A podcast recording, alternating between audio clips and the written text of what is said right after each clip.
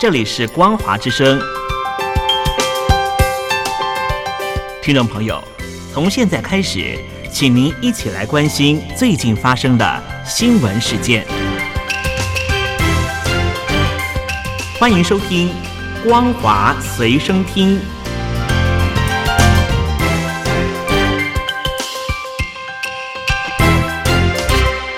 陆听众朋友，你好，欢迎您收听这节《光华随身听》，我是东山林。北京的广渠高架路位在北京市的朝阳区，从东五环路贯穿到西东三环中路，全程没有出入口，也没有红绿灯，更不收费。这是进出北京西南部的重要道路。二月三号晚上，北京的广渠路发生了汽车大爆炸，着了大火。北京市民发了许多推文，都遭到了水军洗地。但是现在已经封锁不住了，墙内墙外全部都在私下传播。一名住在。北京六环的听众陈小姐开车经过，拍下画面，但是当场被警察要求禁止拍摄。拍照，拍照，拍照！别说话，走走，不让拍。陈小姐的老公正在开车，要求她赶快拍摄下来。我操，这明天得上新闻了。陈小姐以为会上新闻，但是到目前为止，北京官方没有任何的说明，使得网民各自扮演柯南。有网民猜测，就像是一次自杀爆炸的攻击事件，因为整台车烧到剩下。钢骨车架，但是也有人主张只是电瓶起火。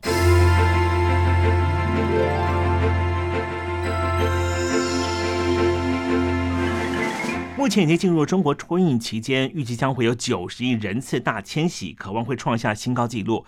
但这时候又遇上了二零零八年以来最复杂的天候形态：强风、暴雪、大雾。各种警报齐发，为交通带来严峻考验。约有八成人，大约有七十亿人次是自行开车，但是恶劣的天气让车辆卡在路上动弹不得。像是湖北，因为雨雪造成了多数的高速公路路口都封闭，还有车辆受困雪中，民众只好合力推车，甚至还临时在搭建的帐篷里面吃泡面，等待通行。有一位小伙伴给我们发来讯息，刘琦说，他四号开车从湖南出发要。回湖北老家，经过金岳大桥，足足开了十五个小时，都还没有开过去。我告诉你们，为什么这个金岳大桥要堵起来了？时速十公里就不能停，停了你估计就走不动了。路面全部是冰，它这个冰估计很结实，估计也没有办法铲。而且这个桥，湖南一段，湖北一段，这怎么讲呢？是吧？因为桥面全都结冰，车速不能太快，一打滑就会发生车祸。尤其是桥到底属谁管呢？河北省还是河南省？另一位开车回家的大哥也走湖北高速公路，三辆大货车不敢走，怕打滑，封住了三个车道，后面回堵了一百多公里。前面最队伍的最前面几个大车堵在这里了，他们不敢走，地上太滑了，但是也没有路边。让有些车能走的车能走，冰天雪地啊，堵在这里了，大家都别回去过年了。其实啊，大家不用那么悲观，因为现在呢，湖北省委书记王蒙辉已经亲自部署铲雪车，都已经出动了。光华之声的听众朋友，新的一年又来到了，东山林带了新朋友，他代表台湾参加 Mr. Global 全球先生，荣获第四名的台湾先生。戴凯文向听众朋友拜个年喽！新年快乐！我是戴凯文，祝福大家事业龙飞凤舞，所有梦想都能成真。接下来由东山林带来一首贺年歌曲，祝愿光华之声的所有小伙伴们都能够龙年安康喜乐，财源广进。光华之声向你问声好，我们新年好运到。东山林在台北想着你，有你在听真正好。聆听故事玩总是有新意，新观点分享迎接新挑战。找家人新年打算怎么喝酒菜？我们说说聊聊，一起人一起谈。如果你肯说你的希望。我不会忘，台北北门有正义旗林立，写封信给东山里。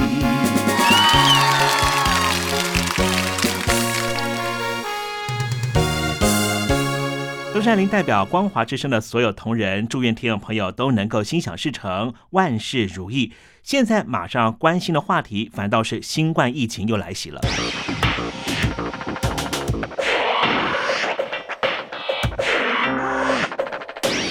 第四波的新冠疫情已经来袭，现在江苏省感染一天就暴增五千例，很多小孩都中招。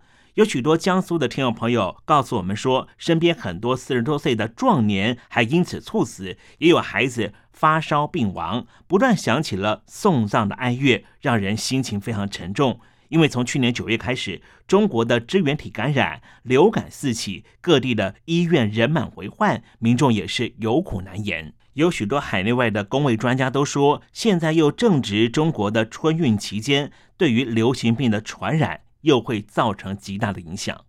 中国经济持续下行，拉动经济的三驾马车——出口、消费和投资，都被基本的灭火了。最近，中国人民大学的研究机构发布了一份小微型企业的调查报告，显示，中国超过三分之一的小微企业金融不健康，面临许多风险，恐怕迎来一波倒闭潮，进而将会影响一点八亿人的就业和生计问题。而最近有一名博主是恶意回忆了二零一六年的《人民日报》的文章，当天报纸的头条评论文章是中国预计从二零二四年开始进入高收入阶段。这篇文章是由中国社科院的中国特色社会主义理论系统研究中心的研究员郑炳文撰写的。文章写道：“只要政治上不出现颠覆性的错误，经济上不出现摧毁性的打击，制度上不会出现断层式的波动，到了二零二四年，中国必然毫无悬念的成功跨越中等收入陷阱。”这篇文章打脸了目前的中国经济状态，因此《人民日报》在今天紧急删文。二零二四年开年，中国股市就是一路下挫，股民们是哀鸿遍野。上个礼拜，上海证券指数连跌五天，昨天二月五号一度跌到两千六百五十五点，让许多股民都崩溃了，直呼这比二零一五年的崩盘还要可怕。其实，北京当局已经频频推出利好政策，中宣部、国安部更是轮番上阵，要求畅想中国经济光明论。没想到，机构、大股东、散户却是不计成本的抛售股票。